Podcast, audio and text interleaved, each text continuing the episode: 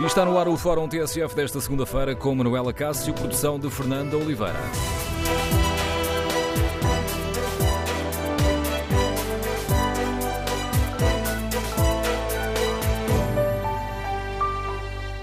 Bom dia. No Fórum TSF de hoje vamos debater a remodelação do governo e queremos ouvir a sua opinião.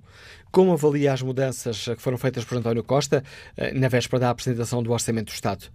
E estas mudanças feitas à boleia da admissão do Ministro da Defesa em sua opinião, são uma prova de força ou de fraqueza? Número de telefone do Fórum 808-202-173. 808-202-173.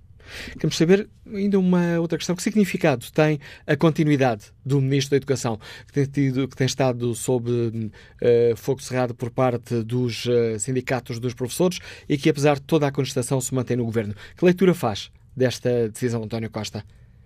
E o governo fica mais forte com a saída dos ministros mais discretos ou mais enfraquecidos ou que estavam a ser alvo de contestação? A um ano das eleições, que mudanças gostava de ver na política do governo? São muitos aqui os temas que permitem a sua participação e reflexão no Fórum TSF. Queremos ouvir a sua opinião. Para participar, tem à disposição o número de telefone 808-202-173. 808-202-173. Para participar no debate online, pode escrever a sua opinião no Facebook ou na página da TSF na internet. Perguntamos ainda em tsf.pt, no inquérito, que avaliação fazem os nossos ouvintes da remodelação do governo leva vantagem à avaliação negativa. 51% dos ouvintes fazem uma avaliação negativa desta remodelação, 39% têm opinião contrária. Quando se esperava a revelação de um nome para substituir Azeredo Lopes na defesa, o Primeiro-Ministro avançou com uma remodelação profunda. Na defesa, escolheu o diplomata João Gomes Cravinho. Na saúde, Costa afastou o Ministro Adalberto Campos Fernandes e chamou para o lugar a especialista em gestão hospitalar Marta Temido. Na economia sai Manuel Caldeira Cabral e a pasta é entregue ao ministro adjunto do primeiro-ministro Pedro Cisa Vieira. Aqui é preciso salientar que a pasta da economia perde o dossiê da energia, eh, que passa para as mãos do ministro do Ambiente e da Transição Energética, João Pedro Matos Fernandes. E aqui há ainda a registrar a saída do secretário de Estado da Energia, Jorge Seguros Sanches, que esteve envolvido na polémica das taxas sobre as renováveis para descer as tarifas da luz e também envolvido em conflitos com a EDP por causa das rendas dos contratos COMEC. Por fim, na cultura, Castro Mendes sai de cena, cede o papel principal a Graça Fonseca. Queremos, no Fórum TSF, saber como é que hum, olha para esta remodelação do governo. E que leitura faz o Pedro Adão e Silva? Bom dia, Pedro, que é comentador político da TSF. Olá, bom dia, Manel. Olha, hum, eu acho que esta remodelação, na verdade, dá um sinal de força hum, de António Costa no momento de, de fraqueza. Eh, porque, eh, na verdade, não for esta regulação mais profunda e alargada, que eu acho que tem algum eh, significado político, eh, neste momento ainda estaríamos a discutir eh, os motivos de saída do Ministro da Defesa eh, e o que aconteceria ainda na área da defesa. Achas que esta remodelação permitiu... afasta tanques para deixa tanques em segundo plano? Bom, deixa claramente, porque estamos a falar do sentido da remodelação em lugar de continuarmos a falar eh, da defesa e de tanques. E, portanto, isso permitiu eh, um virar de página ehm, e, e, de certa forma, eu acho que isso talvez seja a principal surpresa, eh, uma espécie de lançamento das legislativas na semana em que o Orçamento do Estado é entregue, que é o último Orçamento do Estado, e que significa também que, eh, muito provavelmente, a menos que aconteça alguma coisa que nós agora não somos capazes de antecipar, eh, muito provavelmente esta legislatura chegará até ao fim. Eh, e, portanto, isto é, o, é um momento também de preparação das, das legislativas. E, de certa forma, também esta acumulação mais ampla sugere que há confiança na vitória eleitoral e que nesta fase é importante ter um governo de maior combate político. Eh, se bem que não combate partidário, porque na verdade eh, dos quatro ministros, eh, três não são sequer militantes do Partido Socialista, mas é um governo com um perfil político mais, mais forte, mas claramente permite um virar de página e ultrapassar aquilo que era uma fase difícil para o, para o Primeiro-Ministro, e, isso até pelo efeito de surpresas, o que ninguém antecipou é, que ocorreria esta, esta acumulação é, com esta extensão.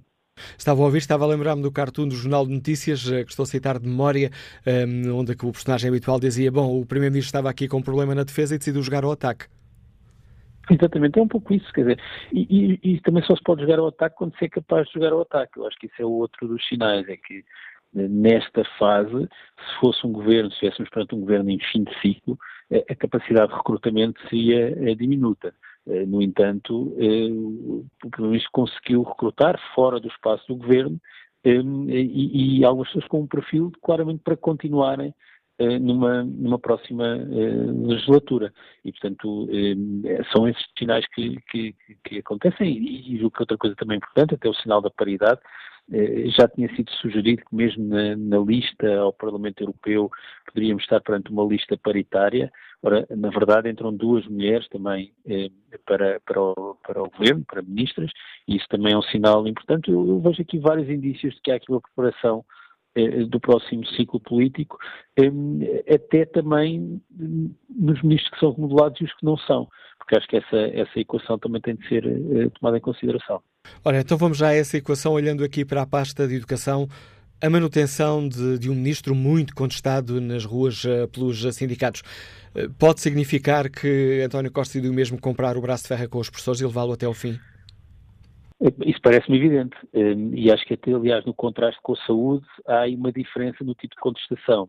É que a contestação da saúde é bem mais transversal, ou seja, nós temos naturalmente contestação da saúde eh, oriunda das corporações, do setor, dos interesses que se organizam em torno da saúde, os sindicatos, as ordens, etc. Eh, mas eh, o problema da saúde é que há um descontentamento também dos utentes. Eh, outra coisa bem distinta é, é, o que se passa na educação. É, é, que eu não sei se os utentes da educação, que são as famílias e, e os jovens, estão insatisfeitos com o Ministério ou se, pelo contrário, estão mais insatisfeitos com a contestação que é feita ao Ministério. E agora, independentemente da consideração sobre a justeza das reivindicações, quer dos professores, quer dos profissionais na saúde, há uma diferença significativa entre eh, haver descontentamento entre os utentes e os beneficiários ou haver descontentamento das corporações ligadas ao setor. Ora, desse ponto de vista, a saúde é um caso bem distinto da educação. Hum, eh, e, portanto, eh, na verdade, isto significa que até pode haver eh, algum sentimento de que hum, e algum cálculo político até, de que a luta com os professores é, do ponto de vista do cálculo político e do cálculo eleitoral, uma luta vantajosa para quem está no poder. Porque, e que, aliás, tem um outro lado, é, é também um, um decrescer da capacidade de mobilização e de contestação dos próprios sindicatos dos professores. Eu imagino que talvez isso não tenha sido independente eh, naquilo que foi eh, a continuidade do Ministro da Educação no contraste com, com a da Saúde. Se bem que eu devo dizer-te uma coisa, eh, as sondagens, há poucas sondagens sobre popularidades do Ministro, muitas vezes isso confunde popularidade e notoriedade, e por definição há algumas pastas em que os ministros têm maior notoriedade, mas a taxa de aprovação do Ministro da Saúde nos estudos existentes, até tendo em conta aquilo que são os constrangimentos orçamentais na saúde, todos somos centeno, eh, eh, a taxa de aprovação do Ministro da Saúde não era assim tão má. Eh, e, portanto, eu acho que também não sabemos bem os motivos da saída do Ministro da Saúde e até pode ter sido a pedido do próprio. Uma outra, uma outra questão, olhando para esta remodelação, Pedro Cisa Vieira um, vê os poderes reforçados. Está a afirmar-se como um, eventualmente o verdadeiro número dois deste governo? Bom, isso julgo que o verdadeiro número dois deste governo continua a ser, eh, ah, diria que são dois, que Centeno. é o ministro Mário Centeno e o ministro Augusto Santos Silva. Eu julgo que isso é inequívoco do ponto de vista do peso político. Então vamos Bom, ao número três. Quatro, vá. Eh, o, o, o, ministro adjunto é sempre uma posição um pouco ingrata, não é? Porque a menos que tenha um peso político muito forte, não tendo conteúdo funcional, eh, está sempre numa posição de alguma fragilidade, até no contexto do Conselho de Ministros. Bom, agora Pedro Cida Vieira junta, ser Ministro adjunto à pasta da Economia. Mas eu, eu devo dizer que a pasta da Economia, e isso é uma discussão interessante até no paralelismo também com a cultura, é uma pasta que, eh, sem a gestão dos fundos comunitários, não se chega bem a perceber o que é que é, não é? Porque os instrumentos para promover políticas na economia são, eh, são escassos. E, portanto, eh, é por isso que os ministros da Economia têm tido sempre algumas dificuldades quando não têm instrumentos financeiros eh, próprios. E, portanto, eu devo dizer que acho que é um ministério que precisa de ser um pouco repensado numa próxima legislatura, independentemente de quem vence as eleições, porque carece de instrumentos de política para depois ser, de facto, efetivado. E isso também explica, se calhar, algum apagamento eh, do anterior Ministro da Economia, que não tendo peso político, ficava numa espécie de terra de ninguém. Portanto, das duas, uma, ou é um ministro com peso político próprio, e aqui Pedro Cida Vieira é alguém com grande proximidade pessoal a, António Costa, ou é uma pasta que precisa de instrumentos para efetivar as políticas. sem, sem uma das duas, é, de facto, o Ministro da Economia está, eu diria, quase condenada a falhar. Parece-te eh, que há aqui uma outra questão a salientar, a saída de um secretário de Estado, Jorge Seguros Santos, que é um facto a assinalar nesta, nesta remodelação? Bom, mas era uma notícia eh, que já estava eh, escrita e redigida eh, desde o final do ano de 2017. Crónica de uma demissão anunciada. É, exatamente, quer dizer, não me parece que, que, acho que a explicação está aí, não é? Quando houve aquela taxa que foi anunciada eh, e acordada no Parlamento com o Bloco de Esquerda e que depois houve um recuo eh, e que foi o Primeiro-Ministro que promoveu esse recuo, acho que a posição eh, eh, do Secretário de Estado de Seguro Sanches era, era difícil e, portanto, era uma questão de tempo até à próxima eh, remodelação. Eh, independentemente disto, é evidente que é uma pasta eh, muito sensível da energia eh, pela forma como gera interesse e pressões de setores com muito poder e muita capacidade de influência. Portanto, eu acho que é um daqueles casos que é uma área em que temos de estar todos sempre alerta à forma como a ação política é condicionada desde fora.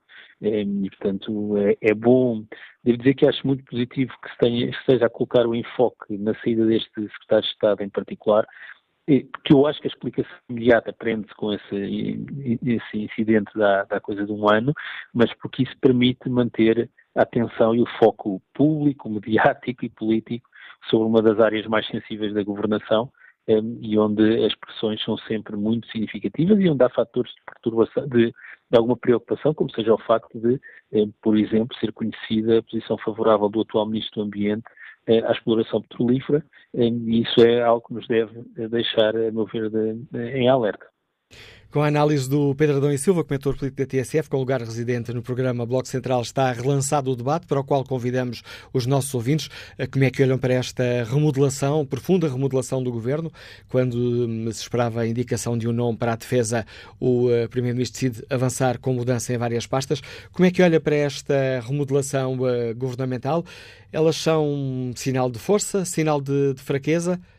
O governo fica mais forte, mais fraco? E é onde das eleições que mudanças gostava de ver na política do governo António Costa? Queremos ouvir a sua opinião. O número de telefone do Fórum é 808-202-173, 808-202-173.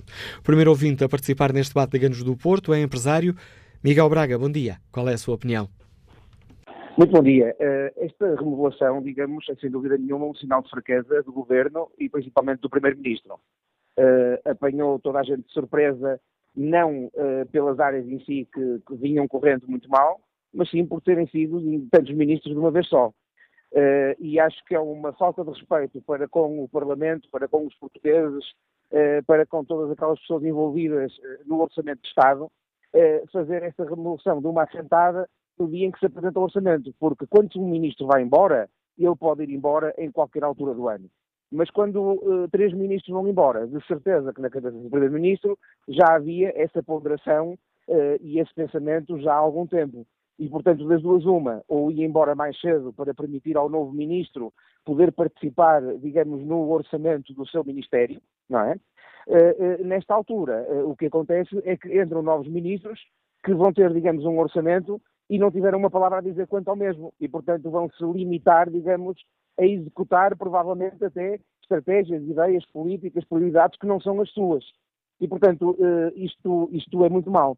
E estamos a falar de pastas muito importantes, porque a saúde sempre foi, é e sempre será uma das áreas mais importantes do país, eh, e, portanto, eh, também apanha o Primeiro-Ministro em contradição, porque até agora vinha sempre dizendo que estava tudo bem, nomeadamente em relação ao Ministério da Defesa, e afinal não está tudo tão bem assim, por exemplo, em relação à saúde. A área de economia sempre foi uma área problemática para uh, uh, o Partido Socialista e para os governos socialistas, porque realmente nunca tiveram muita queda nem nunca tendência para isso. E isso, uh, vendo a história do Portugal democrático e do Portugal moderno, nota-se muito mais nas governações socialistas. E, portanto, eu só espero que as coisas possam melhorar, mas não é isso que indicia. Eu gostava ainda de dar uma última nota para os comentadores de televisão e para comentadores de jornais, nomeadamente no Jornal Público de hoje, no Jornal Notícias, como é que conseguem, digamos, inventar de uma coisa negativa uma coisa uh, positiva. portanto, isso é um assunto obviamente preocupante. nós vivemos supostamente com uma comunicação social livre e é absolutamente para uma democracia forte e pujante que assim seja, mas as coisas estão, estão, estão muito mal. Eu gostava de uma última nota para terminar, só dizer uma coisa em relação, digamos, uh, à intempérie que, que aconteceu no fim de semana e que realmente foi grave, sobretudo na zona de Coimbra, Figueira da Foz. Mas aqui hoje, Miguel Braga, o tema é a intempérie política, é a intempérie política criada pela, pela remodelação do governo e sobre esse assunto já nos deu a sua opinião. Agradeço o contributo para este debate. Paulo Simões é economista, Liga-nos do Porto. Bom dia. Bom dia. Na minha opinião, a saída dos dois ministros da Economia e da Saúde julgo que é um erro crasso que me deixa perplexo e muito preocupado. Estes dois ministros, repito, Saúde e Economia, e pelo menos pela informação que nós, que nós temos, desenvolveram um trabalho firme e competente. E tentaram mesmo fazer aquilo que mais importante fez possível, corrigir os erros do passado. No caso do Ministro da Saúde, tentou mesmo transferir o Infarmed para o Porto. É fundamental transferir uma parte significativa dos funcionários públicos que estão na sua esmagadora maioria em Lisboa para o resto do país. No caso da economia, ele travou um combate brutal à destruição da EDP. E aqui é que me parece preocupante, que me deixa, e que me deixa muito, uh, muito apreensivo sobre as causas que estarão por trás da saída do Ministro da Economia.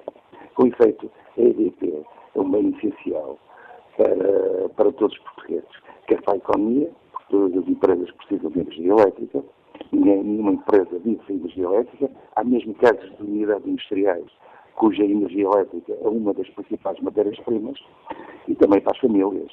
A energia entra pelas casas dentro e as pessoas são obrigadas a pagar a EDP, a pagar a energia elétrica. Se a energia aumentar 3%, tem que pagar, os mais 3%, se aumentar 7%, se aumentar 10%, se aumentar 20%, se aumentar 30%, as famílias ficam presas e são sempre obrigadas a pagar. A EDP não é uma empresa normal, não é uma empresa que possa estar no mercado ao favor de mais-valias. E toda a gente preparava para isso, a EDP foi brutalmente destruída, que levava a cabo tudo entre os ministros, que todos nós sabemos quem são, Miguel Pinho, António Mexia, Cetroga e muitos outros. O, de, de, acordo também com a comunicação social e na área da energia, toda a gente agora quer fazer parcerias público-privadas com os renováveis uma vez que o Estado garante mensalmente muitos milhões de euros a essas empresas, é o chamado negócio da China. Um empresário vai a um banco, o banco empresta porque é para uma parceria público-privada que tem a garantia do Estado, para obter o problema resolvido. Mas estamos a desviar daqui do tema principal, Paulo Simões. Não, o tema principal é esta luta que este ministro estão a fazer contra eh, as parcerias público-privadas, contra os COMEC. No caso dos COMEC, ainda é mais grave que não só corrigiu os futuros, como ainda tentou uh, melhorar os anteriores, e como a venda da EDP. Então a gente sabe que se pretende vender a EDP, e o que, e o que, e o que acontece é que é que ele sempre se fazer isso. Quer dizer, era o que nos faltava, que a DP seja agora esfrangalhada e que a semelhança dos aeroportos, a semelhança da Portugal Telecom, a semelhança dos CTTs, a semelhança do BPI, a semelhança do Banco Tota, se torne uma vaca leiteira para os estrangeiros, que todos os meses venham aqui lá os milhões de euros. Uh, uh, uh, eles afirmam que a EDP neste momento está toda vendida e que não se pode fazer nada para combater isso, mas tanto quanto eu me percebi, e era uma outra que estava a tratar o anterior ministro, os chineses apenas compraram 20% de uma empresa que é uma empresa estratégica. Portanto, se compraram 20%, já teriam comprado 20%. Agora querem passar para 100%, para ter mais valias brutais. Dizer, acho que não faz sentido e todos nós devemos lutar por isso. Obrigado. Diga, diga, pensei que já tinha terminado. Não, eu julgo que esta medida é, o António Costa a cair na podridão da política nacional. Obri... Agradeço a oportunidade que me deram. Obrigado. Obrigado, Paulo Simões. Vamos agora ao encontro do gestor Rodrigo Silva, que nos liga de Lisboa. Bom dia. Bom dia ao Fórum, bom dia, Ana Cássio. Eh, e bom dia também ao Pedro Nunes Silva, que está em estúdio. Eh, em primeiro lugar, queria dizer que, relativamente a esta questão, parece-me óbvio que a remodelação é um sinal eleitoralista deste governo. E isso preocupa-me enquanto cidadão. Aliás, basta ver o timing desta remodelação, que aparece um dia da apresentação do Orçamento do Estado. Uh, mas isto preocupa-me mais e o Pedro Adão Silva aflorou por alto o assunto, mas foi frontal neste caso, é, é quais são as verdadeiras razões desta substituição. A crise de Tancos, que promete fragilizar ainda mais o governo de António Costa, será com certeza uma das razões, ou seja, o tentar escamotear, tentar esconder aquilo que estava a fragilizar e de que maneira o Primeiro-Ministro. Portanto, não podemos deixar que isto fique eh, eh escondido, para a sua expressão. E, e, por último, em segundo, eh, eh outra das razões, a assunção de, de fraqueza nas áreas da economia, ambiente, cultura e defesa, nas áreas que foram naturalmente remodeladas, eh, e isso parece-me óbvio. Esta é uma assunção de que as coisas não estavam a correr bem. Mas, eh, Manela Cássio, o que mais me preocupa é os novos ministros, e eu penso que isto, os portugueses têm que refletir muito sobre esta questão, é que os novos ministros receberam um orçamento para o qual não contribuíram, nem sequer definiram uma linha de prioridade. Portanto, as mudanças neste caso parecem óbvias, são meramente cosméticas, uma vez que desta forma apenas mudam os protagonistas, ou seja, mudam os ministros, mas estes nem sequer trataram dos seus próprios orçamentos e nem definiram as linhas políticas com que se vão cozer. Isto revela, em primeiro lugar, uma falta de respeito, na minha opinião, naturalmente, pelos portugueses, mas também uma falta de respeito pelo Parlamento, onde iriam hoje, hoje será apresentado o documento. Portanto, além disto tudo, também queria aqui, não, não posso deixar de, de ressalvar uma, uma, questão que também me parece óbvia, já que houve esta, esta oportunidade tática de António Costa, por que razão é que o Primeiro-Ministro continua a segurar o Ministro da Educação? Não consigo perceber. E nesta matéria também parece-me que é importante esclarecer. Uh, por último, uh, e respondendo à pergunta do Fórum, é naturalmente, na minha opinião, uma prova de fraqueza e de fragilidade de um governo que só está preocupado, na, eh, isto parece também óbvio, com as próximas eleições, tentando fazer com que as pessoas se esqueçam aquilo que disse acima, portanto, tancos e as responsabilidades que o governo tem nas matérias que agora remodelou. Eh, termino dizendo que este, esta remodelação revela um estilo e um registro do nosso primeiro-ministro ardiloso, taticista e oportunista, e Portugal não se compadece com este estilo de governantes, na minha opinião. Obrigado ao Fórum eh, por me darem a oportunidade de intervir. Obrigado, Sr. Silva, por partilhar a sua opinião no Fórum TSF. Vamos agora à análise do Pedro Marcos Lopes, comentador eh, político da TSF. Junta-se com, eh, senta-se com o Pedro Além Silva à mesa do Bloco Central. Bom dia, Pedro Marcos Lopes. Esta, hum, esta, esta remodelação, em tua opinião, é um sinal de força, um sinal de fraqueza? Bom dia, Manela Cássio, bom dia aos nossos ouvintes. Eu, esta revelação eh, é uma espécie de dois em um. Eh, tem eh, o objetivo, tem um objetivo claro de parar esta, ou pelo menos tentar suavizar a crise de tancos, e o segundo, e o segundo objetivo parece-me também claro, é iniciar, dar início a uma espécie de uh, tiro de partida antecipado da campanha eleitoral que, que o Partido Socialista e o Governo uh, já estão a preparar. a primeira, eu parece-me que não vai ser, que não vai conseguir atingir, ou seja, a crise de tancos, o facto de criar este facto político não vai parar o problema de tancos, não o vai tirar da, da, da, atualidade, sim, hoje estamos a falar da remodelação, provavelmente hoje ou amanhã ainda vamos falar da remodelação, mas amanhã, ou no fim do dia de amanhã, já começa em força outra vez os problemas de tancos com alguns dos militares que vão ser ouvidos eh, no, no, Ministério Público. Quanto ao segundo, da questão de, de iniciar a campanha eleitoral, eh, parece-me evidente que é esse o segundo propósito. Primeiro, por uh, o perfil perfil político muito marcado das pessoas que entram para o governo e, sobretudo, a questão de serem pessoas pessoalmente muito próximas de António Costa. Há aqui uma espécie de fortificação, de criação de um núcleo ainda mais duro que permita encarar os desafios eleitorais uh, de uma maneira mais coesa. É, de facto, o primeiro, é, repito, é o tiro de partida para o início da, da campanha eleitoral. Andámos aqui a falar se o orçamento era eleitoralista ou não, agora passamos se esta remodelação é eleitoralista ou não.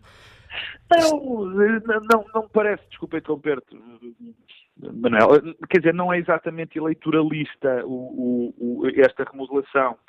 É preparar a campanha eleitoral, nessa perspectiva sim, é eleitoralista, mas também de se perceber que nesta fase da, da, da vida do governo há muito desgaste de alguns ministros, é preciso um perfil político para atacar o ciclo político que vem aí e nessa sequência é, nessa sequência, é, é, é eleitoralista por um lado, mas necessário também por outro. Olhando para os ministros que estavam, ou que se dizia que tinham um perfil muito, muito apagado, muito discreto, aliás, o próprio Primeiro-Ministro tinha dito aqui há uns tempos que Manuel Caldeira Cabral era discreto demais, mas ou tinham esse perfil muito discreto ou estavam envolvidos em polémicas e contestação, salva-se o Ministro da Educação. O que é que isso te diz? Bom, eh, eh, primeiro deixa-me deixa deixa-me uh, abordar aquilo que primeiro falaste acerca da substituição dos ministros. Ou seja, eram de facto quatro ministros com, com para já, baixo perfil político e durante o seu mandato não tiveram exatamente um, um, um bom desempenho. Não, uh, nem tinham um perfil político que lhes permitisse uh, criar agenda, criar factos, mas também na sua própria execução, do, na execução das suas tarefas, não se destacaram de forma eh, particularmente, eh, particularmente brilhante, eh, para, para ser simpático. Agora, os, os que vêm têm um perfil numa, numa, num, de um lado mais, mais político, mas também mais conhecedor dos, dos dossiers. A questão do Ministro da, da, da Educação Bom, isso permanece para mim um mistério, não é? Permanece para mim um mistério, apesar de que eu sei, todos nós sabemos, que há dois ministérios que são tipicamente os mais difíceis de gerir e os que criam, que têm mais remodelações e que têm mais problemas, que é a saúde uh, e a educação. Este mandato do, deste ministro tem sido, na minha opinião, particularmente desastroso porque nós assistimos, quer dizer, na, à atualidade, Manuel, e, e, e eu e tu temos que ter muito cuidado com a atualidade, temos que estar muito próximas, mas convém ter alguma, muito próximos, mas convém ter alguma memória. Desde o início que o Ministro de, da Educação se tem destacado por problemas sérios. Eu recordo que toda a mudança curricular logo que entrou que causou graves problemas, os constantes, a constante falta de, de capacidade de enfrentar um sindicato que, enfim, que tem, que tem, tido, que tem tido ao longo dos tempos uma atuação, na minha óbvia opinião, bastante nefasta, não só para, para, para, para os professores, mas também para a educação em geral. Já tem sido um, um, um sindicato, tem sido um, um, ministro muito frágil e eu francamente não percebo a sua, a sua continuação. Teria sido uma boa altura para mudar. Mas também, nós também temos que perceber uma coisa, vem agora o orçamento e é provável que haja algum tipo de, de, de simpatia, entre enormes aspas, com os professores e que isso pode ajudar a uma melhor, uh, uh, uh, a uma melhor visão, a uma melhor imagem que o, que o ministro pode ter. Não quer dizer que isso seja bom para o país, longe disso, mas ah. pode, nessa, nessa perspectiva, melhorar a sua imagem. Ah, já vários ouvintes salientaram aqui o facto de os ministros que vão entrar não terem tido uma palavra a dizer no, no orçamento. Tem-se referido também isto, o facto de uh, não terem um orçamento feito à sua medida. Achas que isso é relevante ou, brincando aqui com as palavras, não tem importância nenhuma porque, de facto, os fatos são feitos à medida do alfaiate Mário Centeno? Sim, não é só do Mário Centeno, Manuela Cássio. Não. Uh, os fatos são feitos, são feitos por, uh, uh, por Mário Centeno, mas com o desenho da, da, da União Europeia. Nós esquecemos muitas vezes, ou, ou, se calhar não nos esquecemos, mas não damos a relevância suficiente ao facto de que este orçamento vai ter de passar nas instâncias da União Europeia, que as, que, os, que, os, que o molde que é feito, e agora estamos armados em alfaiates, o molde que está feito é um molde muito, muito standard, muito fixo. Quer dizer, não há muita margem para, para, este, para este fato ter grandes inovações, ter grandes. perdão. Ter, grandes, uh, ter uma grande criatividade no seu design. E, portanto, é assim um orçamento que é feito executado por Mário Centeno, mas desenhado pela União Europeia. Eu não dou muita relevância ao facto de, de, da execução de, deste, deste, de, execução que tem que ser dada por estes ministros ter sido preparada por outros. Para este momento e, e para as pastas concretamente, não me parece que isso, que isso, seja, que isso seja relevante, porque, mais uma vez digo, este, estes ministros vão ter uma função eminentemente política, eminentemente de condução política das suas, das suas, que tem sempre, mas agora muito mais virada para a perspectiva eleitoral, dos seus ministérios. E, portanto, não me parece que seja, seja relevante, aliás, porque, e, e, e terminando por onde comecei em relação à tua pergunta, essa é um desenho de Mário Centeno, é um desenho da União Europeia com, com a execução de, de Mário Centeno. E assim é que são os dados relevantes e não propriamente as pessoas para a execução do orçamento das pessoas que estão à frente destes ministérios.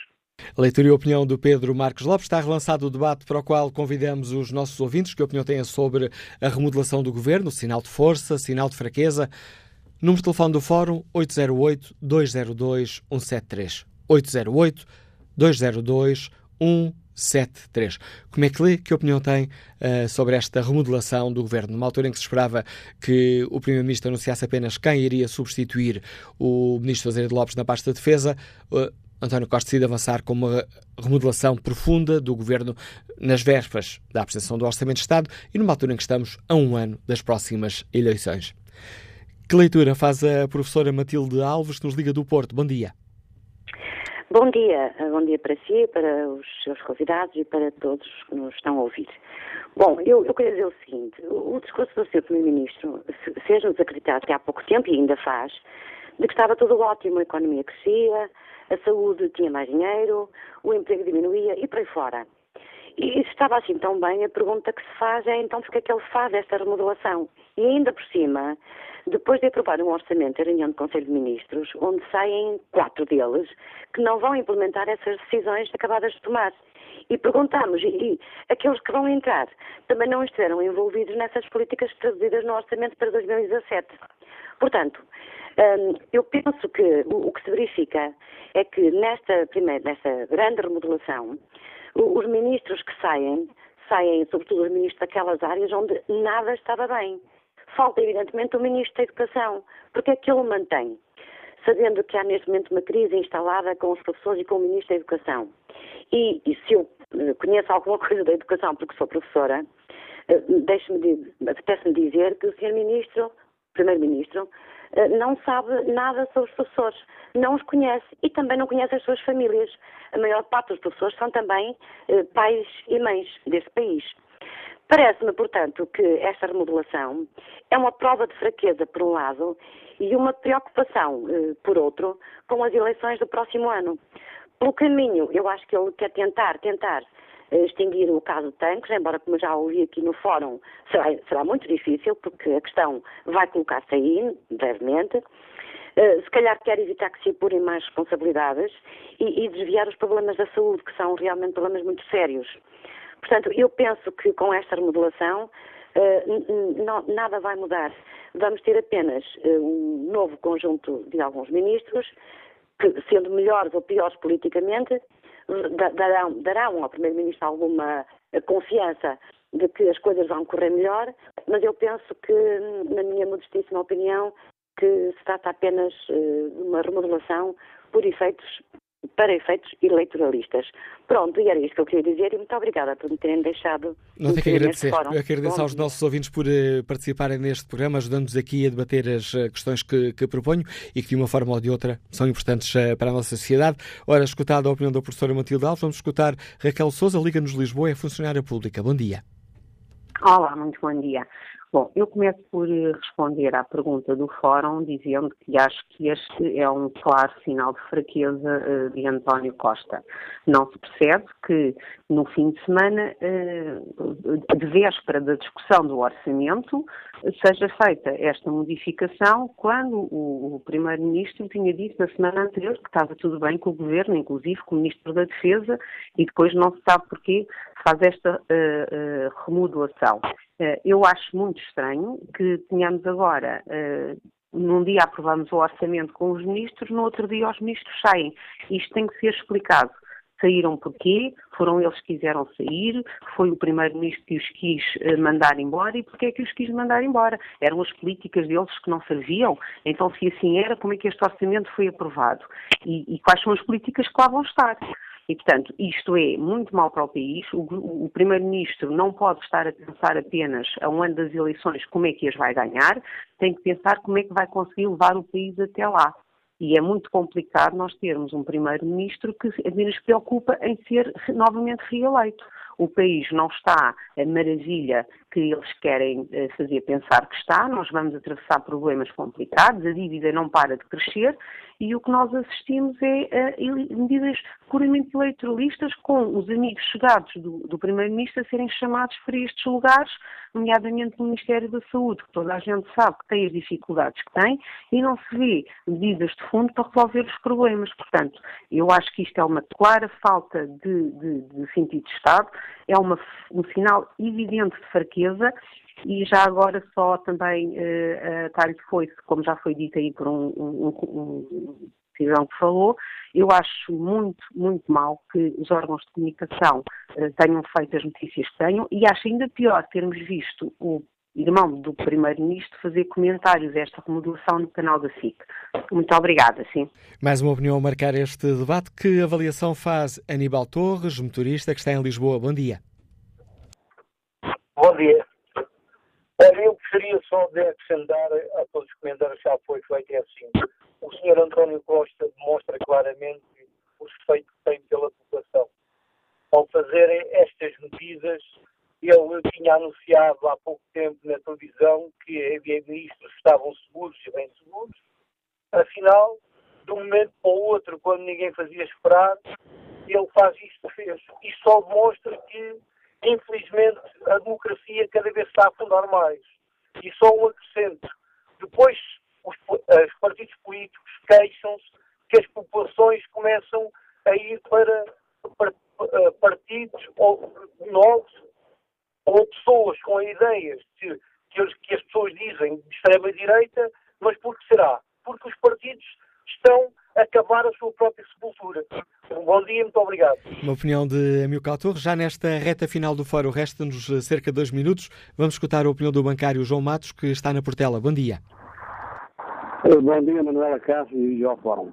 Ah, Manuela Cássio, eu ia-me focar, como se diz na gíria desportiva, ia-me focar, digamos, sobretudo na questão da pasta da energia. Eu penso que o Ministro do Ambiente já tem uma ação muito má uh, para com os lobbies aí, digamos, do papel, como se viu agora uh, das espumas em Vila Velha de Rodão.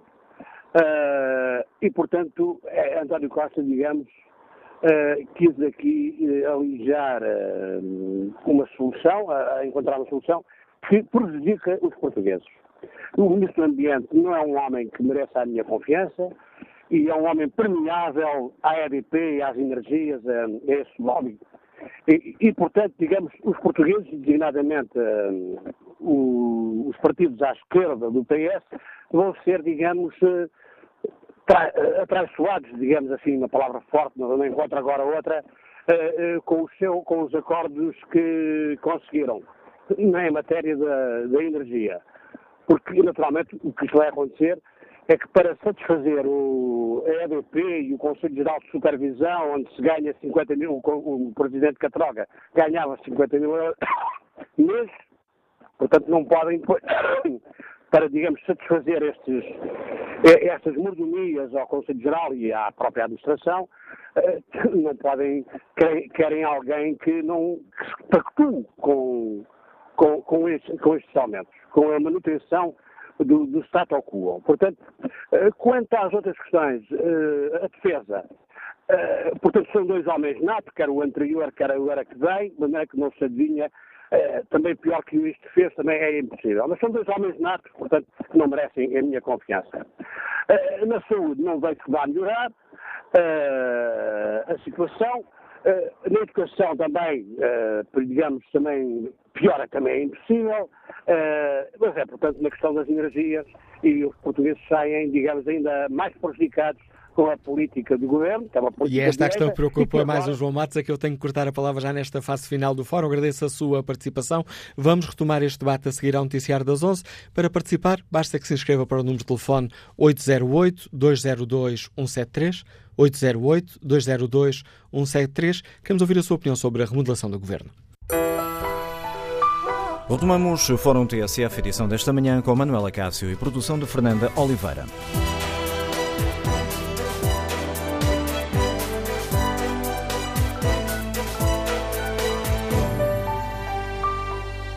No Fórum TSF de hoje debatemos a remodelação do governo.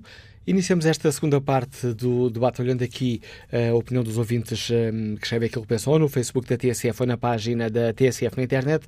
António José Miranda escreve Remodelar profundamente um governo na véspera da apresentação do orçamento é apenas a demonstração de que este governo tem duas pessoas, o Ministro das Finanças e o Primeiro-Ministro. O resto são apenas figuras de corpo presente. Maria Joaquina Cordeiro participa com esta opinião e a educação não é prioridade deste governo. Quanto ao inquérito que está na página da TSF na internet, que avaliação fazem os nossos ouvintes da remodelação do governo? Uma avaliação negativa hum, ganha eh, grande vantagem. 77% dos ouvintes que responderam ao inquérito fazem uma avaliação negativa da remodelação do governo. Vamos agora à análise política do Paulo Baldeia, comentador de política nacional da TSF. Bom dia, Paulo. Que leitura fazes desta remodelação do governo? Eh, bom dia, Manuela Cássio. Uh, a primeira leitura é de que uh, esta é uma uh, falsa demonstração de força, porque essa força revela-se apenas no facto de ser expectável para toda a gente, incluindo para os ministros que vêm agora fazer um ano de governo, um ano de, de, legislatura, que é o que falta para terminar a legislatura, apenas porque existe a expectativa evidente para toda a gente de que o Partido Socialista volte a ganhar as eleições, eh, e, e, a formar governo, e significa que eh, estes ministros que agora entram, como para a saúde a Marta Temido ou para a defesa o João Gomes Caravinho, eh, são, eh, e obviamente que a Graça Fonseca já lá estava no governo como secretária de Estado, e é próxima do, do Primeiro-Ministro e, do, e é do Partido Socialista, obviamente que também estará pensada para um governo futuro, e essa é a única força que revela esta, eh, esta remodelação, isto respondendo à pergunta que tu fazes no fórum. Porque tudo o resto é fraqueza, obviamente, ninguém substitui, ninguém faz uma remodelação eh, porque faz parte do, do jogo sem mais. Quando se escolhe um governo, pensa-se nesse governo para o levar até o final da legislatura. Esta é uma remodelação que é forçada pela saída do Ministro da Defesa, e uh, quando sai, por exemplo, o da saúde, não é por mudar um ministro que os problemas da saúde vão ficar resolvidos. Há um governo que é mais político, sem dúvida, mas é uma demonstração de que este governo falhou em algumas áreas e começou por falhar, obviamente, de forma mais estrondosa nesta questão da defesa, que é que implica esta remodelação, mas há depois outras áreas onde a substituição dos ministros revela um falhanço do, do governo. Falamos da substituição de ministros e vem também à conversa a saída de um secretário eh, de Estado, Jorge Seguros Santos, secretário de Estado da Energia, esteve envolvido na polémica das, eh, das taxas sobre as renováveis para fazer descer a, a fatura da luz, também em conflito com a, com a EDP por causa dos, eh, dos COMEX, que ouvimos falar das rendas da, da energia. Merece, em tua opinião, destaque a saída também deste secretário de Estado no âmbito desta remodelação? Eh, sem dúvida, pelo ontem na TSF e no, no comentário na SIC, mesmo antes de, de haver confirmação de que o secretário de Estado ia sair, eu questionava-me sobre uh, se ele ia ficar ou sair, uh, dizendo que se ele saísse tem que ser feita uma leitura política. Eu acho que é o Primeiro-Ministro que tem que responder uh, a essa questão política e, e, aguardo que no, no Parlamento, pelo menos, os deputados da oposição lhe façam eh, da oposição e mesmo deputados que apoiam o governo, eh, porque o Bloco de Esquerda, eh, julgo eu, via com bons olhos a continuidade deste, e, basta olhar para os comentários que já foram feitos no Bloco de Esquerda, a continuidade deste secretário de Estado, que sendo polémico, era um secretário de Estado que tinha boas relações com os parceiros do, do governo, com o PCP e com, com o Bloco, porque defendia algumas das coisas que esses partidos defendiam. O Pedro Adão e Silva, aliás, na abertura do fórum, lembrou o episódio uh, que, uh, que deixou uh, Jorge Seguro Sanches em maus lençóis perante o Primeiro-Ministro, que foi acusado de estar a desfazer uma coisa que estava a ser, vou-lhe chamar assim, cozinhada entre o Governo e o Bloco de Esquerda, que era eh, claramente contra eh, as elétricas e a favor dos, dos cidadãos consumidores, eh, mas é uma, uma, uma explicação política que vai ter que ser dada pelo Primeiro-Ministro, porque a decisão final é dele. bem sei que os, os ministros têm o direito e a obrigação de escolher os seus secretários de Estado para uh, poderem depois responsabilizar-se uh, pelas escolhas que fazem, mas na verdade nós já vimos muitas vezes o chefe de governo a impor uh, secretários de Estado a vários ministros. Aliás, no início de cada governo, quando vemos um ministro que é de fora do partido, portanto é independente, não tem vida no partido, normalmente o que acontece é que há um contraponto que os secretários de Estado são claramente eh, pessoas com eh, currículo partidário e militantes do, do partido que está, eh, que está no governo. Isso é válido para o PS, como é válido para o PSD, eh, e, portanto, Jorge Seguro Santos não fica porque António Costa decidiu que Jorge Seguro Santos não devia ficar. O Primeiro-Ministro deve uma explicação política sobre as razões que levaram à saída de, do secretário de Estado. Paulo Baldeia, nesta, nesta remodelação há um ministro que hum, há dois que ganham poder, mas há um que ganha muito poder, Pedro Cisa Vieira, fica com a pasta da, da economia, uh, perde ali a pasta de energia, porque já tinha dito que não uh, que estava em, tinha sido Sim, trabalhava numa, numa, numa empresa de advogados que, uh, que trabalhou para a China Trigors e depois comprou a EDP, portanto não tem essa pasta. Mas o facto de, de receber a economia, esta não poderá ser uma escolha de risco de António Costa, uma vez que o Tribunal Constitucional terá de decidir, não tem data para decidir, mas enfim, eh, terá de tomar uma decisão sobre a possível perda de mandato de Pedro Cisa Vieira por uma eventual incompatibilidade de funções quando foi para o Governo? A expectativa, eh, a expectativa do, do, do Primeiro-Ministro, é, a decisão está por dias, aliás, que já foi entregue o, o relatório, o parecer, eh, que toma Já terá sido entregue, mas a decisão não tem, digamos assim, uma data, uma data limite. Sim, mas estará por dias, com certeza. Uh, a expectativa é de que uh, não haja perda de mandato, obviamente. Não, não, não é expectável que isso aconteça. Há o risco, obviamente, do ponto de vista uh, da lei, pode acontecer, mas eu julgo que, que não acontecerá e, mais do que isso, o Primeiro-Ministro e o Ministro têm a expectativa forte que isso não acontecerá, porque o risco existindo, Bom, seria muito mal que, uh, depois de um reforço de poder, lembrar que o ministro adjunto uh, Pedro Cisa Vieira já tinha a coordenação dos assuntos económicos, uh, ele assume agora a pasta, desse ponto de vista político até há um reforço para a economia, não é? Porque sendo alguém muito próximo do, do Primeiro-Ministro, politicamente tem essa, essa reforça.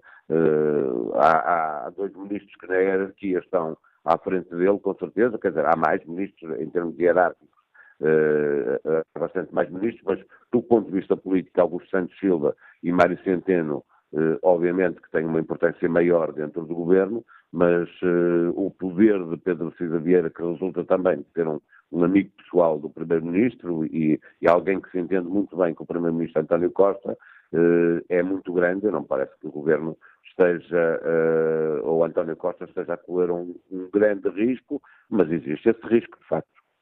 A análise do uh, Paulo Baldaia, comentador de Política Nacional da TSF.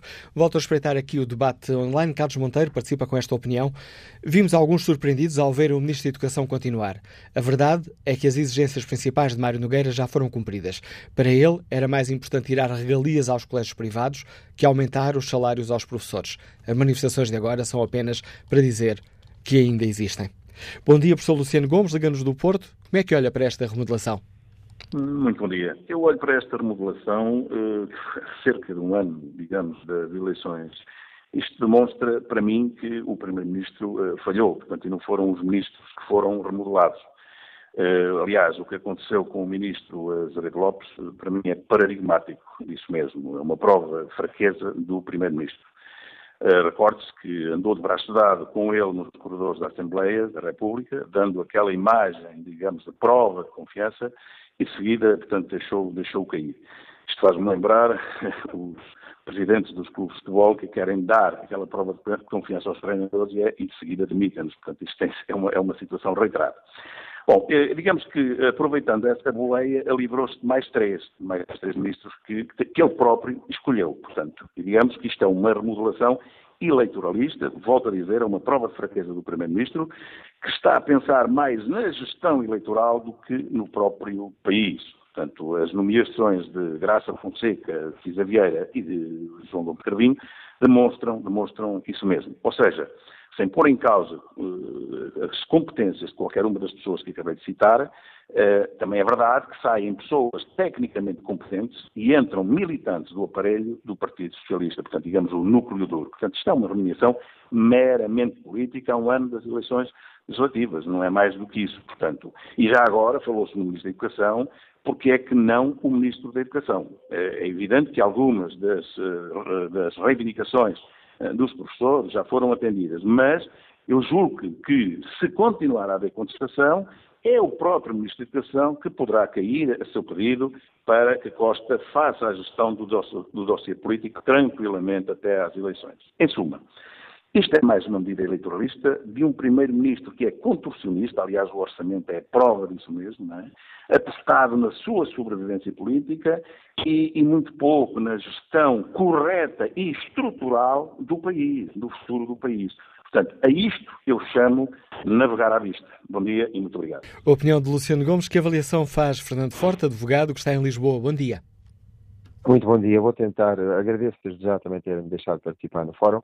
Vou tentar ser muito rápido, mas começo por dizer, quer dizer, como o senhor anterior, este tipo de argumentos de que é eleitoralista, esta tomada de posição, esta remodelação, e porque o governo falhou, não fazem sentido essas observações. A menos que não se goste do governo, o que não é, e assumo como petição de princípio o meu caso, pois sou apoiante deste governo desde a primeira hora. Se de facto havia coisas uh, que estavam a correr mal, algumas pastas com questões políticas a resolver, nomeadamente, obviamente, a questão da pasta da defesa. Então fez muito bem o Sr. Primeiro-Ministro em remodelar o governo, porque prepara para o último ano da legislatura e, portanto, também do seu governo, antes das próximas eleições legislativas, prepara o governo com uma nova, chamemos-lhe Task Force, uh, que ele decidiu neste momento levar a cabo, e prepara esse último ano como um ano de combate e um ano que visa efetivamente, portanto, uh, garantir aos portugueses que a política uh, que estava a ser seguida continuará a ser seguida com as alterações próprias uh, dos novos ministros que entram e saúdo aqui a entrada de duas mulheres para o governo. É sempre bom, não é por serem mulheres só, mas por serem mulheres com um currículo de competência na gestão hospitalar, como já referiram aí, e, portanto, também a nova Ministra da Cultura que tinha dado já mostras uh, da sua competência técnica na pasta que ocupou como Secretária de Estado. E, portanto, parece-me de saudar, resolve alguns problemas políticos, prepara a nova temporada política como uma task force de garra e termino dizendo uma coisa sobre o Ministro da Educação e relativamente ao qual não houve remodelação, porque para mim, de facto, não uh, deverá haver, uma vez que a política de educação que está a ser seguida é, a meu ver, a correta e, sobretudo, a possível. Uh, nunca houve tantos benefícios nos últimos anos para as famílias, para os educadores, para os pais e, para, sobretudo, para os interessados na, na educação, uh, que são as crianças. Deixo uma palavra para os senhores professores, e com isto termino, e sem qualquer margem de suspeita, pois sou filho de uma, professora e conheci durante 40 anos a carreira que ela fez, mas também conheço a reforma que ela tem. Os senhores professores têm que perceber que nesta luta política há sindicatos que vivem de ser sindicatos e cumprem o seu papel, mas vivem de ser sindicatos. E que se lembrem, que se lembrem Uh, se não seria então melhor voltar a viver como viveram entre os anos de 2011 e 2015. Muito obrigado, bom dia e bem-ajam. Bom trabalho. Opinião de Fernando Forte no debate online. António Oliveira participa com este contributo. António Costa fez o que achou melhor para uma boa governabilidade do seu governo. Se procedeu bem ou mal, o tempo dirá. Para os comentadores do costume, deixo esta frase que não é da minha autoria: preso por ter cão, preso por não ter cão. Bom dia, professor João Duque, bem-vindo ao Fórum TSF, professor catedrático do Instituto Superior de Economia e Gestão, é comentador eh, residente do programa da TSF do Dinheiro Vivo, A Vida do Dinheiro. Bom dia, professor, começamos por olhar aqui as mudanças na, na, economia. Como é que vê esta mudança do titular da pasta? Muito bom dia. Eh, vejo eh, como uma quase que evolução natural, porque Pedro Cida Vieira já tinha chamado a si, ou já tinha sido entregue a pasta do programa Capitalizar, que era, que era muito importante, e o meu colega académico Caldeira Cabral quer dizer, já estava muito diminuída em termos de funções e, portanto, o seu apagamento político acabou por ser óbvio a partir do momento que Pedro Cida Vinheira integrou o, o coletivo do governo.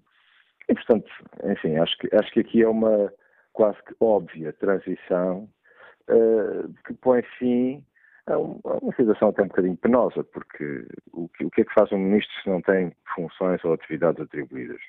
E, de facto, o, Caldeira Cabral andava um bocadinho a cortar fitas e inaugurar, a visitar empresas, mas não se sentia uma ação política significativa. E, portanto, acho que é, é normal. Por outro lado, o Tarcísio Vieira tem uma confiança pessoal e política grande do Primeiro-Ministro e, e dá-lhe muito, dá espero que lhe dê muito gás e ímpeto para, para a ponta final do governo do, de, deste governo. E, portanto, acho que, do ponto de vista político e, digamos, de gestão de equipa, é um, é um excelente trunfo e uma boa aposta do António Costa. Como é que o professor João Duque olha para a saída do secretário de Estado de Energia, Jorge Seguros Sanches, como uma saída normal, uma vez que, que muda de ministro, ou pode ser mais do que isso?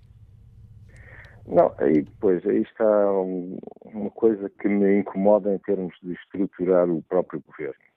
E, e essa é uma debilidade uh, que eu não gosto de ver, porque se rearranja o governo e o formato do governo por um problema de um ministro.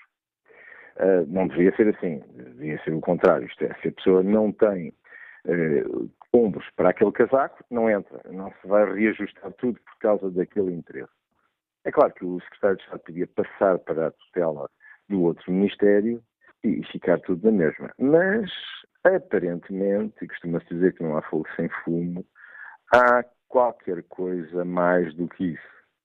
E, portanto, eh, se é um efeito de uma pressão dos grandes investidores e de uma luta acesa que estava a ser, enfim, uma, uma tomada de posição do Secretário de Estado muito forte e até agressiva em relação aos interesses dos grandes acionistas do setor elétrico ou não, não sei, porque eu não, não tive conhecimento. Agora que parece que é capaz de ser coincidência a mais, não tenho grandes dúvidas que possa parecer isso. Mas também devo dizer uh, que uh, não é muito comum ver António Costa aceder tão facilmente àquilo que seria esses interesses. Portanto, eu tenho aqui mixed feelings em relação a esta leitura.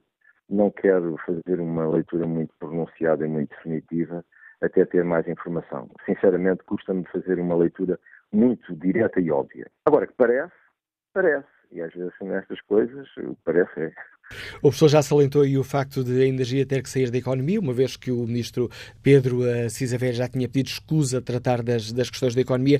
Uh, esta transferência para o ambiente, que passa a chamar-se uh, Ministério do Ambiente e da Transição Energética. Parece-lhe que, que esta mudança uh, foi apenas para resolver esse problema do, do ministro uh, Pedro Cisa Vieira ou poderá de facto haver aqui uma intenção do governo de um, entrar naquilo que chamamos a descarbonização da economia? Pronto, sem dúvida, mas nós podíamos fazer isso dentro do Ministério da Economia. E, portanto, uh, para todos os efeitos, e vamos ser muito claros e óbvios, isso é que é um problema de alguma incapacidade ou inconformidade. Ou, e eu acho bem que isso tenha sido colocado em cima da mesa e que o ministro Pedro Cida Vieira eh, tenha de todo afastado a possibilidade de vir a tutelar ou a tomar a participar em decisões que invoquem ou que envolvam o setor onde ele teve eh, atividade anterior. E, portanto, eu acho que isso é de uma grande honestidade intelectual e de uma grande clareza. Eu apoio completamente e tenho, aliás, isso fez-me subir ainda mais a minha opinião, que é muito boa sobre a pessoa em causa. E, portanto, eu acho que isso é muito bem feito. E é assim que as pessoas devem funcionar. Infelizmente, isto leva a alterar a estrutura do governo. Agora, o governo eh, dá aqui uma outra nota, que é de facto uma alteração, não só do Ministério que tutela a Secretaria de Estado, como uma alteração de política. Vamos assumir que, independentemente de podermos ser mais críticos ou menos críticos, mais, uh, termos mais dúvidas ou menos dúvidas sobre se o efeito uh, do, das alterações climáticas é mais devido ao homem ou mais devido à natureza, vamos esquecer isso e vamos dar como adquirido que é uma restrição que nós vamos ter que mudar a política energética em Portugal. Ponto.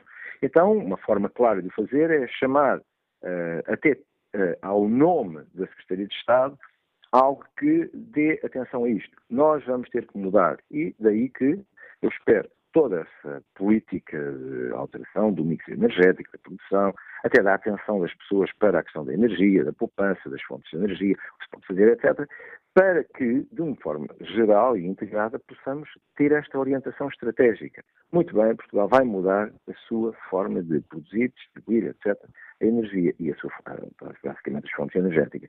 E por aí, depois, o apoio à indústria, e quem é que usa mais energias de uma determinada fonte ou de outra, etc., para, sermos, para sermos coerentes e para haver uma, uma, uma tal orientação estratégica. Portanto, eu leio esta alteração como baseada num problema pessoal, mas já agora aproveitando para dar uma absoluta nota política. Vários ouvintes já têm aqui referido uh, o facto de estes novos ministros uh, entram, assumem a pasta sem terem tido uma palavra a dizer no, uh, no orçamento, vão gerir um orçamento que não passou por eles. Professor João Duque vê aqui um, um problema ou com o Ministro das Finanças tão forte como Mário Centeno isso acaba por ser quase irrelevante? Ah, isso é um bocadinho irrelevante. Podiam ter aqui uma. Vamos lá ver, é possível ainda se calhar fazer alterações, porque, mas de um ponto de vista estrutural, eu duvido que a personalidade da pessoa X ou Y viesse alterar muito significativamente a repartição por funções deste orçamento. Agora, eh, dentro daquilo que é a sua área de competência, tem uma palavra a dizer e vem no momento certo para o fazer, ainda há tempo, com certeza. Porque, vamos lá ver, nenhum orçamento é feito de base zero, de raiz. E, portanto, não vamos pensar que eh, qualquer que seja o titular da pasta pode chegar lá e dizer, isto agora muda tudo. Não muda, não muda coisa nenhuma, porque temos muitos encargos que são de natureza de pessoal ou de estrutural que não podemos mexer e, portanto, o orçamento acaba por ser um exercício em que as pessoas que participam efetivamente nele poderão ter uma palavra a dizer, mas há muitas coisas que estão já, já talhadas e não, é, não vale a pena estarmos aqui com grandes alterações. No caso em concreto da economia, eu até tenho a impressão que uh, o Pedro Cida Vieira eh, foi daqueles que, calhar, até participou mais anteriormente, exatamente por, por via da sua responsabilidade no programa Capitalizar. E, portanto, nesse sentido, até acho que uh, não parece que haja aí grande problema. Porquê? Porque o membro já lá estava dentro. O membro do governo agora em digital para a economia já fazia parte do coletivo e, portanto, de alguma maneira já participava na elaboração da parte que me parece mais significativa dentro do Ministério. Os outros, os outros é muito difícil virem a alterar significativamente, porque uh, eu acho que não é uma questão de personalidade. Se o ministro anterior da Saúde, Adalberto Campos Fernandes, pudesse ter mais dinheiro. Pois muito bem, ele com certeza que o, eh, que o teria com certeza feito o apelo. E não, não acredito que seja agora uma personalidade diferente que vá mover o coração do Ministro das Finanças. O Ministro das Finanças tem uma orientação estratégica que está talhada para o cumprimento de determinados uh, objetivos. O déficit, uh, o déficit absoluto, o déficit estrutural, e, portanto, ele vai gerir assim, tendo em conta uma série de compromissos que também, do ponto de vista estrutural, o Primeiro-Ministro lhe impõe através da negociação com os membros da, da geringonça. E, portanto, não há, não há muita flexibilidade aqui.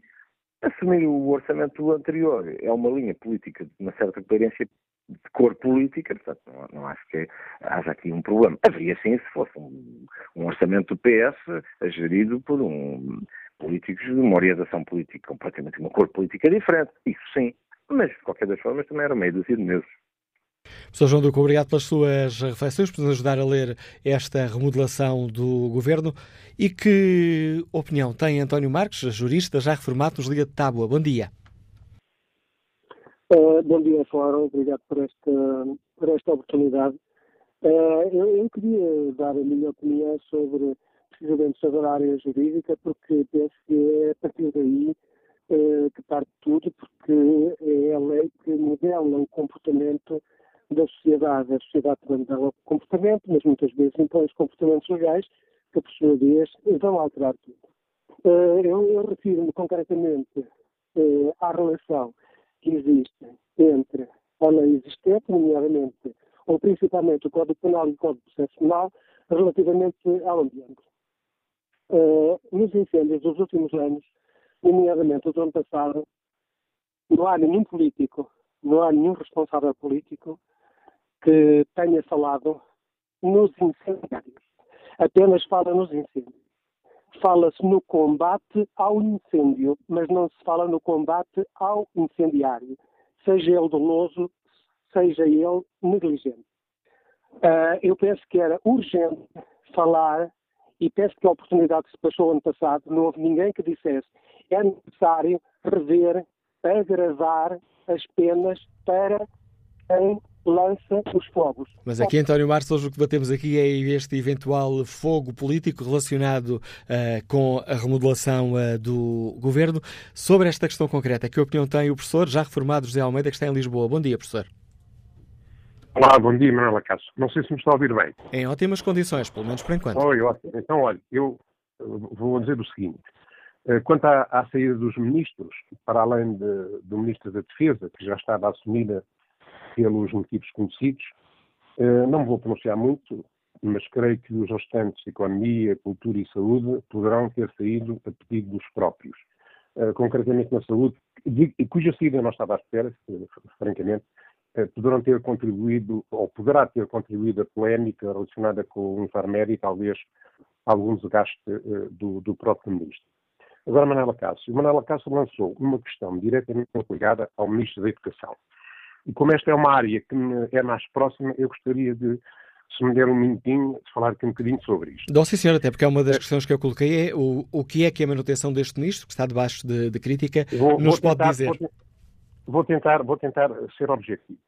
A opinião pública sabe que existe um braço de ferro entre os sindicatos dos professores e o governo, mas a questão não está profundamente aprofundada em relação às, às motivações de cada uma das partes. Eu vou tentar ser rápido.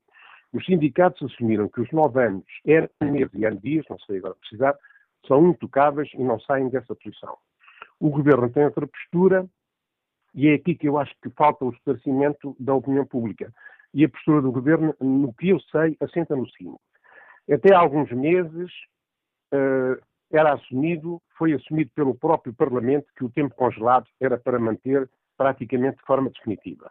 Perante as reivindicações após estudos, o governo considerou justo recuperar algum tempo congelado dentro das possibilidades orçamentais globais e decidiu, repare bem, Manuela Castro, decidiu recuperar 70% do tempo de transição de um escalão para o outro uh, na função pública e considerou uh, o, o, tempo médio de mudança 10 anos. Portanto, 10 anos, 70% de 10 anos são 7 anos. Penso, penso que foi esse o tempo que foi uh, atribuído à recuperação da, das várias categorias da função pública. Os professores, como têm uma média de transição de 4 anos, 70, seguindo o mesmo critério, 70% de 4 anos são os tais 2 uh, anos, 9 meses e, e, e, não sei 18 dias. dias. Na legislação aprovada, considera-se que, para além do tempo, tomar-se em conta, em conta para esta negociação o modo e o faziamento.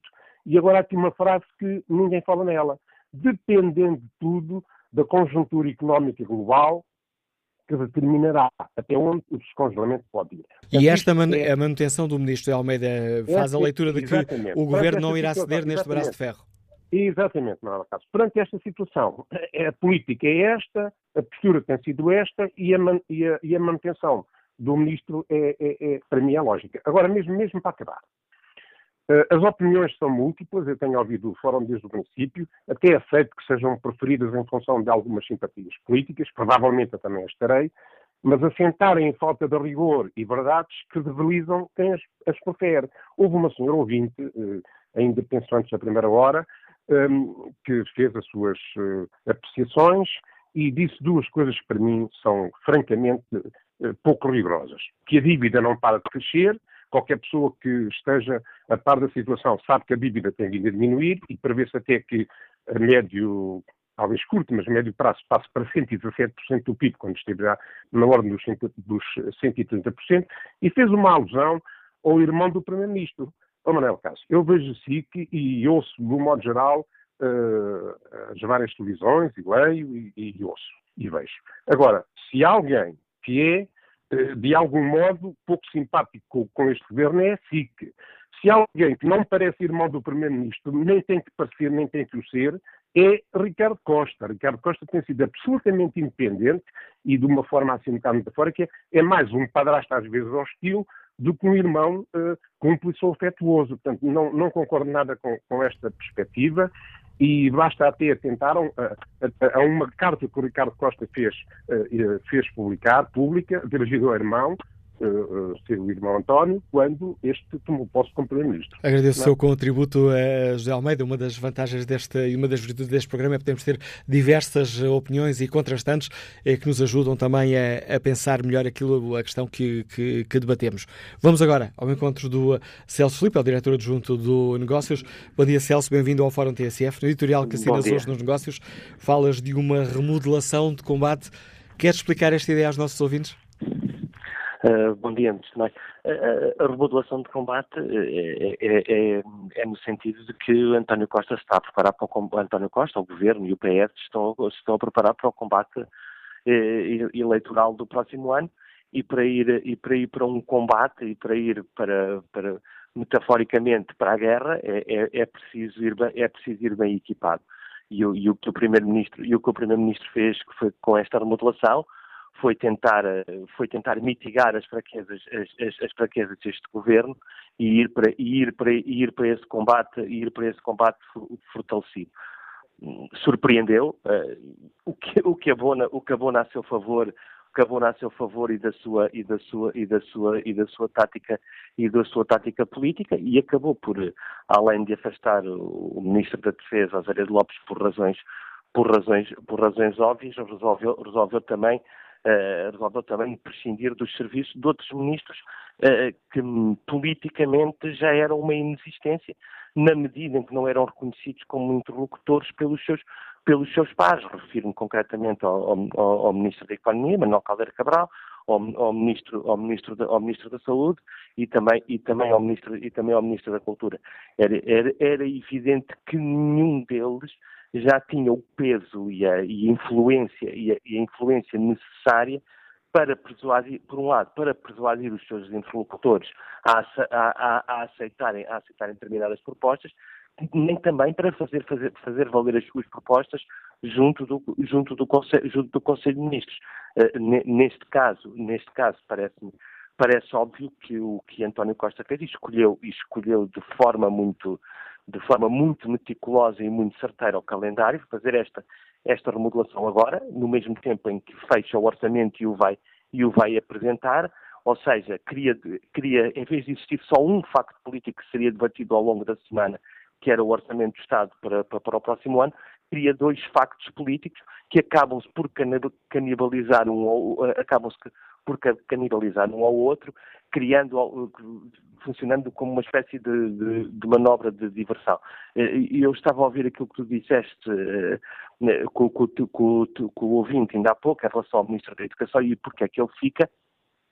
Eu parece-me evidente que uh, António Costa fez uma escolha uh, entre a revolta dos professores e a indignação dos encarregados de educação pelas greves dos professores.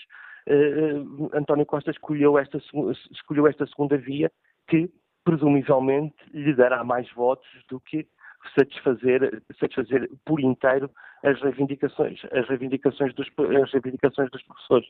Uh, António, Ant, António Costa, que já tinha surpreendido, bom, se nós fôssemos ver, se nós recuássemos e pensássemos e pensarmos quando foi criada a dita geringonça, quem é que dava uma taxa de sobrevivência de uma legislatura a este, a, a, a este, a este governo, eu acho que poucos arriscariam nesse prognóstico. O que António Costa tem demonstrado é que tem conseguido não só pôr a geringonça a funcionar e a, e, e, a, e, a, e a acertar agulhas, como parece que vai conseguir levar até, até, até, ao, fim da, até, ao, fim da, até ao fim da meta, o que só por si é, é, um, feito, é, um, feito, é um feito notável.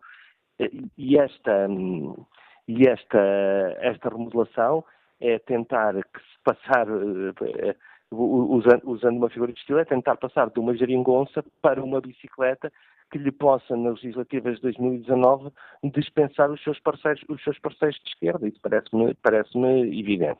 Lês esta remodelação com mais uma peça de um puzzle um, que, no fundo, tem a maioria absoluta? Julgo, julgo, que, julgo que António Costa terá esse desejo e julgo que esse desejo, e julgo que esse desejo é natural. ou pelo menos o desejo de continuar a ser Primeiro-Ministro, tendo o seu partido a maioria dos votos, o que não aconteceu, o que não, o que não aconteceu nas anteriores, nas anteriores legislativas. Uh, isto é como em qualquer desporto, como no futebol, ou como, ou como no basquete, ou como no handball, todas as equipas entram para ganhar, ninguém entra para empatar, eu julgo que também o PS vai entrar nestas, nestas legislativas para ganhar, e ganhar significa ter o melhor resultado possível. Ter o melhor resultado possível é ter uma maioria, é ter uma maioria absoluta. Não precisa de o pedir. Eh, o que, o que, pode, o que pode fazer é eh, ter uma ação, uma ação política que conduza a, a, a, a, esse desfecho. Agora, não tenho, não tenho dúvidas nenhumas e parece-me absolutamente legítimo que, que, que, António Costa e o PS sonham com uma maioria absoluta. Celso Filipe, quanto à, à mudança na pasta da, da, da economia, o governo fica, sai fragilizado ou fortificado com esta troca de Manuel Caldeira Cabral por Pedro Cisa Vieira? E depois com, com a passagem da energia para, para o ambiente? Há, há, há dois, dois aspectos, se permites, Manuela Cássio. Eu, eu, eu, costumo falar com, com, alguma frequência daquilo que, daquilo que se chama a maldição da Horta Seca, que é o palácio onde, fica, onde, onde geralmente ficam os ministros da Economia. E a maldição da Horta Seca traduz-se no facto de nenhum ministro da Economia catalogado como independente, nem inclusive o Manuel Pinto, ter conseguido resistir a uma legislatura. E Manuel Caldeira Cabral cumpriu, foi mais uma das vítimas dessa maldição da horta seca, ou seja, nenhum ministro, nenhum ministro da Economia independente consegue concluir o seu, o, o, o, o seu, o seu mandato. E, e, e, por uma, e por, eh, quanto a mim, por uma razão que, que, me parece, que me parece óbvia, sendo independente a sua força política é escassa. E ou se consegue afirmar, e Manuel Pinto, por exemplo, conseguiu durante algum tempo, ou então acaba por ser devorado pela, pela, pela conjuntura. E foi isso que aconteceu a Manuel Caldeira Cabral, que, que há mais de um ano, eu, diria até há, há quase dois anos, que era tido como remodelável, era considerado pelos seus, pelos seus interlocutores como uma pessoa dispensável, ou seja, corria aquela, havia aquela ideia de que já nem se recorria a ele porque ele não conseguiria resolver, não conseguiria resolver os problemas. E quando Cisa Vieira foi nomeado para ministro adjunto, já antes disso falava na possibilidade de Cisa Vieira ir para ministro da Economia.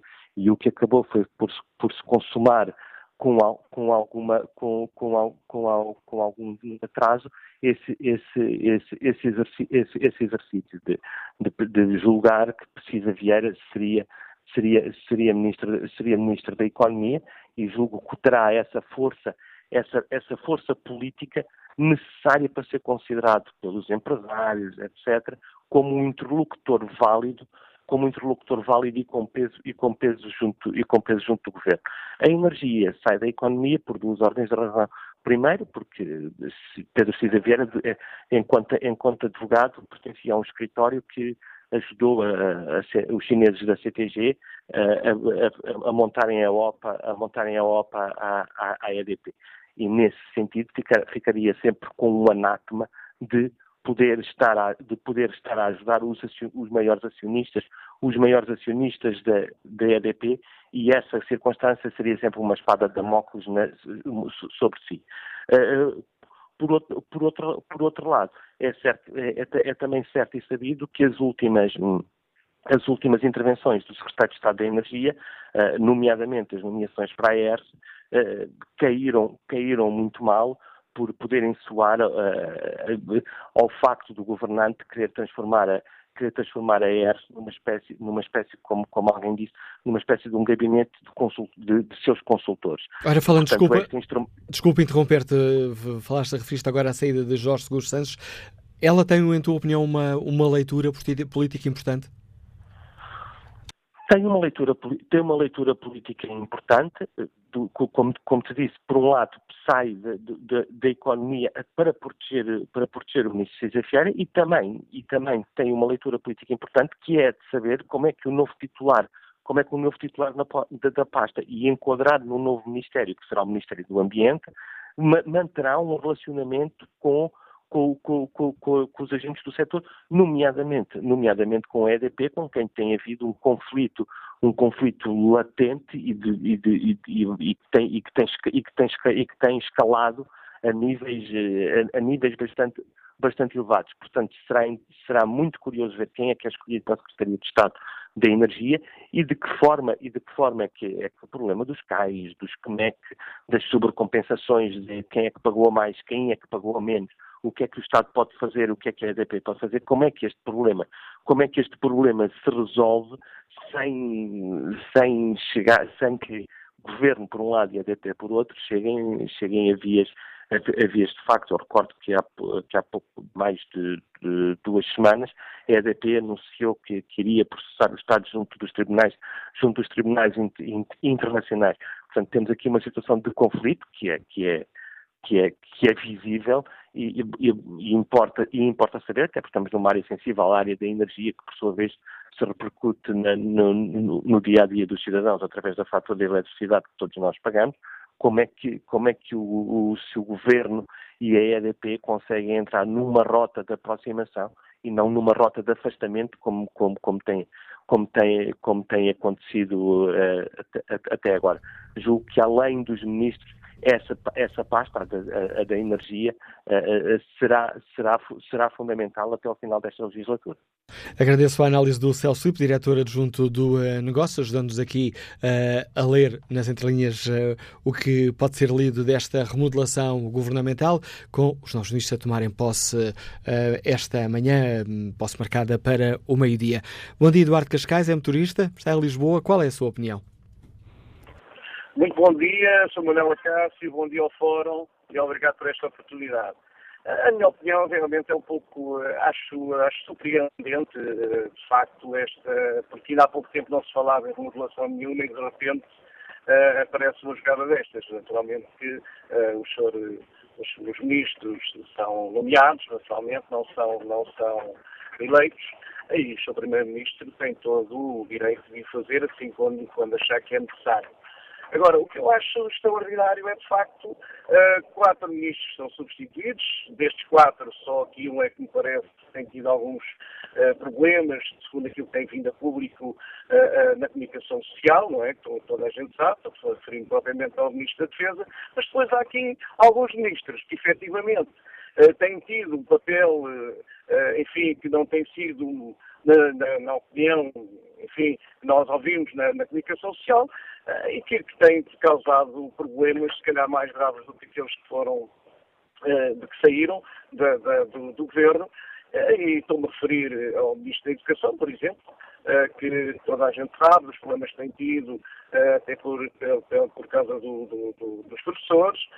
E, depois há aqui um que tem passado aqui um bocadinho ao lado, que é o seu Ministro do Ambiente, que eu acho extraordinário a ser intocável também, porque desde a demolição das, das, das casas na Ilha de Faro, problemas de radioatividade com os espanhóis, em que saímos altamente prejudicados, a poluição no Rio Tejo tem sido com descargas atrás de descargas que poluem o Tejo com a, eh, a morte do, dos, uh, enfim, dos, do, dos, peixes existentes nessas, uh, na, na, no Rio Tejo. E até a questão dos, dos problemas dos transportes sujeitos passageiros, que ainda há pouco tempo, com, e, e, depois há aqui outra questão também que é importante, que é o Subsecretário de Estado do, do, do, do Ambiente, que inclusivamente agora veio perdoar as multas uh, uh, que, que, estavam em relação aos TVDs. Portanto, há aqui um conjunto de, de situações e, e, dá uma sensação que saem uns para, de certa maneira, levar um pouco esta. É aquilo que me parece, é a minha opinião. E obrigado, Eduardo Cascais. Uh, Tenho que lhe interromper aqui a cortar a palavra. Estamos quase, quase a terminar e tenho já há vários minutos em linha o José Matos, gestor nos Liga de Mafra, e que eu gostava ainda de ouvir é quem pediu uma grande capacidade de síntese. Bom dia, José Matos. Muito bom dia. Olha, eu ponho a questão em termos completamente diferentes da abordagem que se tem posto. Nós podemos fazer todas as remodelações de governos que queiram, mas este esquema de civilização chegou ao fim. Nós estamos a bater no fundo e não há capacidade de continuar uh, a, viver, a conviver com estes níveis de mentira e de necessidade. E não é importante que seja de esquerda ou de direita, porque nós temos visto, uh, só quem não sabe nada de história é que não percebe que tanto a esquerda como a direita eh, têm sempre o único fim de se aproveitar uh, do povo e da oportunidade de estarem com o poder. Nós temos aqui que apostar numa sociedade que aposte na bondade e que, que aposte na nobreza de sentimentos e, e na, na, na, veracidade. Porque de outra maneira não estamos a construir nada. E para além de que não é possível continuar a viver como se vive, porque não há matéria eh, não há matéria prima que, que possa que, seja possível para, para continuarmos a deitar fora e a poluir, a, a dar cabo do, do, da, dos mares, do, da terra. O que se faz a nível agrícola é um crime contra a humanidade e contra, contra o planeta. O que se faz a nível da saúde, a que se chama uh, a indústria da, da doença, a que se chama da saúde, é a mesma coisa. A banca é a mesma coisa. Portanto, nós temos é que mudar a nossa mentalidade e estarmos um bocadinho menos interessados nos ferivéis todos dos telejornais, isto que aconteceu agora com, com este furacão, era caricato ver os noticiários, eram coisas absolutamente ridículas a lançar o pânico. E, portanto, nós temos é que amadurecer um bocadinho e deixar de ser tão infantis e tão imaturos. E é com esta análise mais global de José Matos que vamos ao fim deste Fórum TSF. Quanto ao inquérito que está na página da TSF na internet, 80% dos ouvintes eh, que responderam fazem uma avaliação negativa da remodelação do governo.